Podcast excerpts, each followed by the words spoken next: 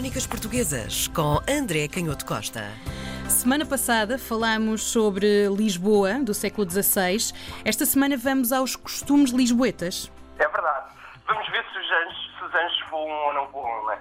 é uma maneira de dizer que uma das grandes questões que, se, que os historiadores discutem um, ehm, na passagem do século XVI para o século XVII, depois daquele período áureo um, ehm, das descobertas do ponto de vista de, das mercadorias, não é? das riquezas, como nós sabemos, é se a corte uh, do, de, do rei de Portugal, incluindo o período filipino, uh, era de facto uma corte luxuosa que adaptava às modas da Europa, uma vez que, por exemplo, em Espanha, o período do século XVII, apesar de toda a crise política, foi um período de grande florescimento.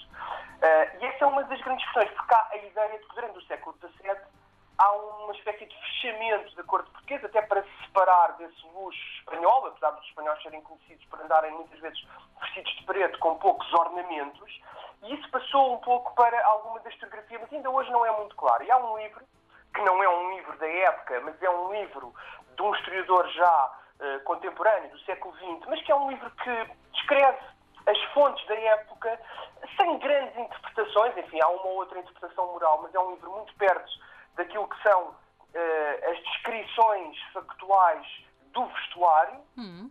das pessoas da cidade de Lisboa, que aponta numa direção ligeiramente diferente. Chama-se Lisboa Seixentista, foi publicado em 1954, de um daqueles eruditos que estudaram muito a cidade de Lisboa, chamado Fernando Castelo Branco. E é muito engraçado que nós vemos nesse livro que havia uma grande polémica à volta da moda feminina em Lisboa, que estava numa verdadeira explosão. E então ele, o historiador, Fernando Castelo Branco, recolhe eh, nos documentos as descrições, primeiro das cores muito carridas que as mulheres utilizavam, os azuis ferretes, os verdes gaio, eh, calções da cor das papoilas, eh, vestiam de malmequeres, com, portanto, estampados, uhum. e utilizavam mangas de balão que quase tinham mais tecido nas mangas do que havia nas velas dos navios.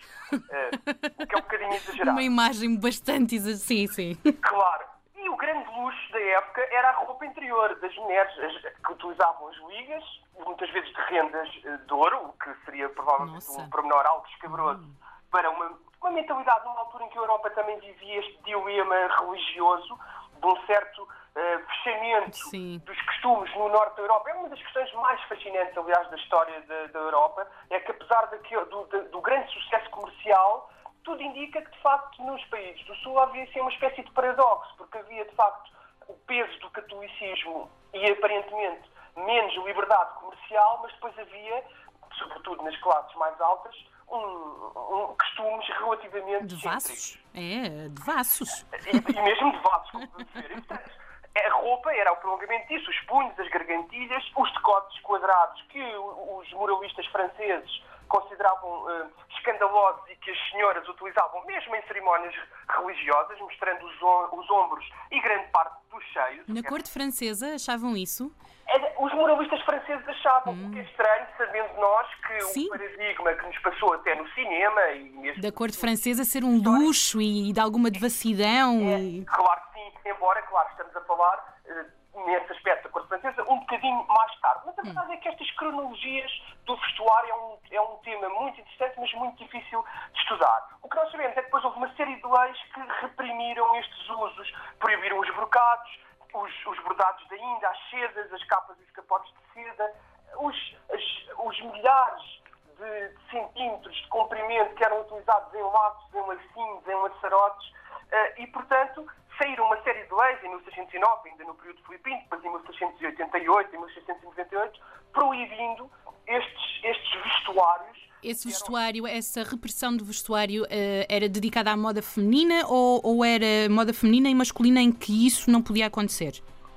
Era geral. Ah, okay. era, era, era, de facto, tanto das mulheres como dos, como dos homens, porque aqui era sobretudo o, o tecido. E nós vamos perceber que por trás desta repressão moral, digamos assim, de, de não quererem, por um lado, que pobres ou pessoas sem estatuto comprassem roupas que os pudessem eh, distinguir e que, que houvesse uma confusão entre o estatuto social das pessoas. Portanto, há aqui claramente uma tensão moral do ponto de vista de, do rei, mas há também um outro, um outro lado muito interessante e que vai, podemos dizer assim em linguagem coloquial, que vai fazer a cabeça em água aos ministros de, dos reis economistas depois no século XVIII, que é a questão económica, porque de facto esta importação, no caso, por exemplo, português, havia um problema numa altura em que começava a chegar o ouro, já mesmo no final do século XVII, as primeiras notícias do ouro, Hum. e de facto havia uma grande importação, e portanto, como a indústria portuguesa não estava desenvolvida, chegavam permanentemente dezenas de navios estrangeiros de toda a Europa, com estas sedas, com estas fazendas, com estes brocados, e portanto, eh, dizia-se em Lisboa que os panos de Porto Alegre até os chalões desprezavam, mas tudo o que era estrangeiro era de facto muito apreciado. Bom, ainda hoje, estas repressões das vestimentas por classes e também aqui eh, vemos que é uma repressão geral, leis que limitam o que podemos usar, vestir, ehm, era porque o rei era mais dado a uma parte moral restrita ou, ou por, al- por- por algum condicionamento económico eram feitas essas repressões? Exatamente, é, é- é isso mesmo. Eh, no fundo, era sobretudo, começa a ser essa transição, colocaste muito bem na pergunta, que nós assistimos neste, neste século XVII, neste final do século XVII.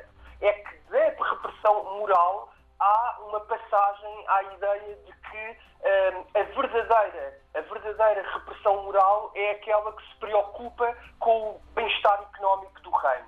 E é muito interessante, porque isto é muito subtil, é, é- passa do estatuto, podemos dizer assim, para uma coisa mais profunda, Ok.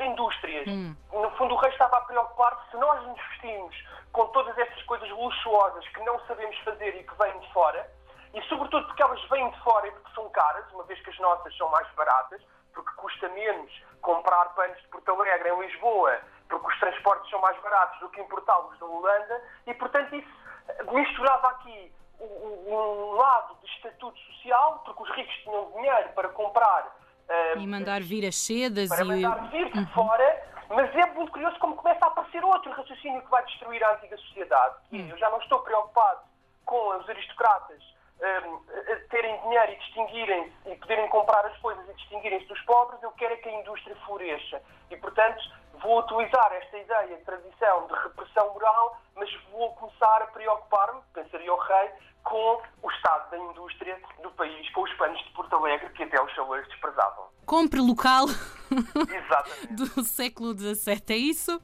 É isso mesmo, é isso mesmo. Crónicas Portuguesas com André Canhoto Costa.